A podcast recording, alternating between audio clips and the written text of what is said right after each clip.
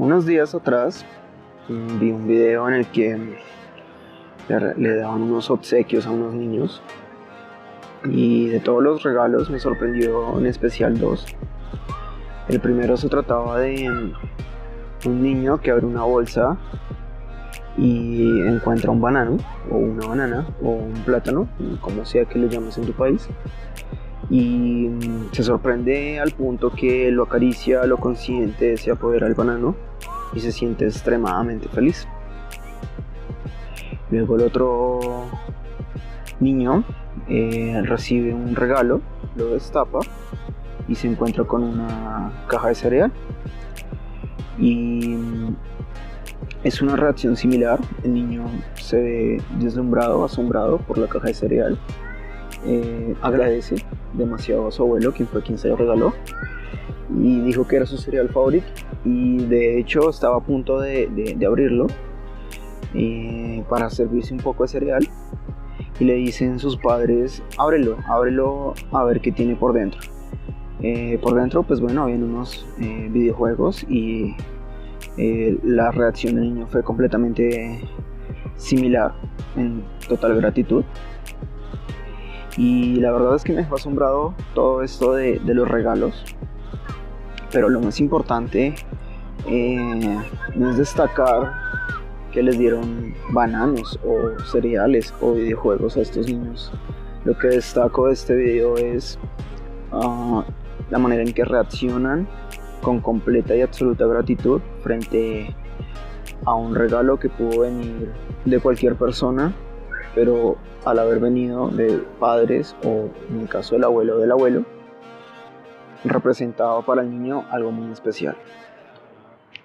Y estamos en diciembre en una época en la que la mayoría de las personas se empeñan en dar obsequios. Eh, es una estrategia capitalista, claro está, pero, pero más allá de, eso y de no parecer un Grinch por hablar acerca de damos regalos porque eh, el capitalismo así no, nos enseñó, no. Es más acerca de que en esta época del año principalmente la gente se reúne en torno a alguna celebración para dar obsequios, incluso sin necesidad de que las personas estén cumpliendo años o incluso sin necesidad de que hayan logrado algo especial. Simplemente se trata de dar, de dar algo. Y claro, la fecha además está acompañada de momentos familiares, reuniones con seres queridos que se encontraban lejos o cosas similares. Pero quiero vincular la reacción de estos niños y su especial acercamiento con la gratitud a esta época, a la Navidad. Y solo se me ocurre que las personas estamos acostumbradas a recibir el regalo más costoso, a esperar el celular que más vale o el más nuevo, a comprarnos la consola de videojuegos más nueva, el coche más nuevo o el carro más nuevo, como le digas, todo lo más nuevo y todo lo más caro. Y confundimos la idea de que entre más caro o más costoso es el regalo, el obsequio, más agradecida va a estar la persona que lo va a recibir. Entonces nos esforzamos por darle lo más caro. Eh, si le vas a comprar ropa, vas a la marca de ropa más costosa de tu ciudad para demostrarle así que te importa y que te interesa o lo que sea. Incluso en, otros, en otro tipo de fechas. Escogemos restaurantes, flores, lugares con la intención de hacerle entender a la persona que va a recibir el regalo que entre más costoso, más importante. Y déjame decirte que esto de el costo de algo no tiene nada que ver con el valor que realmente tenga el obsequio y menos con el valor que represente esa persona para ti o tú para ella.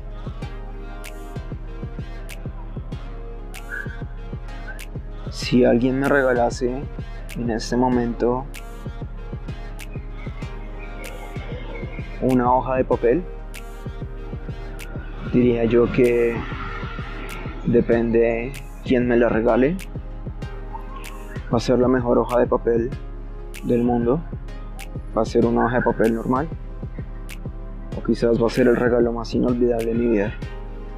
Pero todo eso solo depende del valor que yo le entregue a esa persona o del valor que represente esa persona para mí. Y lo mismo pasa cuando doy obsequios. Si le regalara a cualquier persona una flor, fuera de machismos y feminismos, si fuese un hombre se sorprendería como es que un hombre le regala una flor a otro hombre. Y si fuese una mujer, fuera de sentirse halagada, se sentiría un poco confundida. Claro, por todo tabú social que existe con respecto a que solo para conquistar se regalan estas cosas. Pero si se lo regalará a mi pareja o si se lo regalará a mi madre, a mi abuela, sería completamente diferente. Puede ser la misma flor, la misma especie, el mismo color. Y con todo eso para ella significaría un gesto enorme de amor que no puede significar para otra persona. Y claro, eh, puede ser una flor de jardín, una rosa de jardín, o puede ser una flor, una rosa de cultivo que lleva meses preparándose y que tiene todo un proceso de, preparación, de cultivo, de, de, siembra, de cosecha, que puede costar, no sé, 100 dólares o que me puede costar agacharme en un jardín cualquiera y cogerla. Y te hablo de esto con un ejemplo tan fácil como una flor o una rosa. Porque en esta época de dar regalos, te propongo que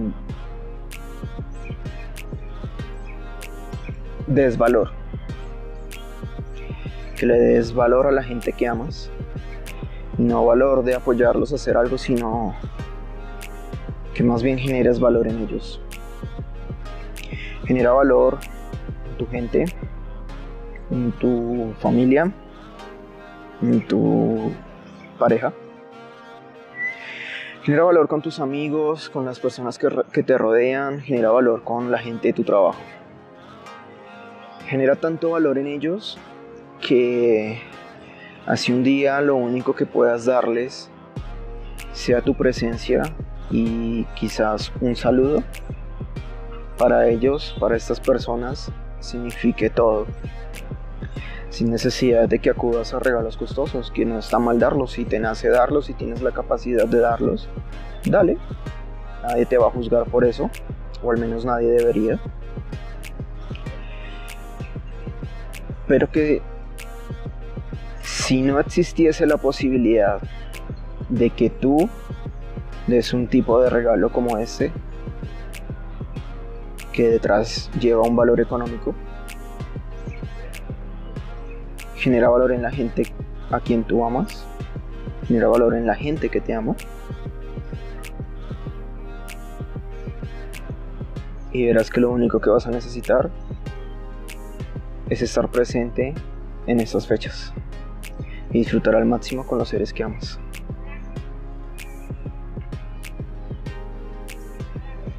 Gracias.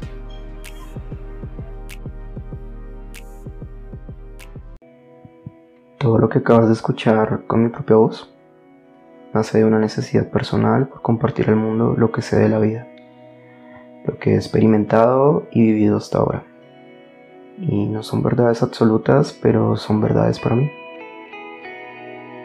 Mi nombre es Daniel Felipe Garzón Londoño.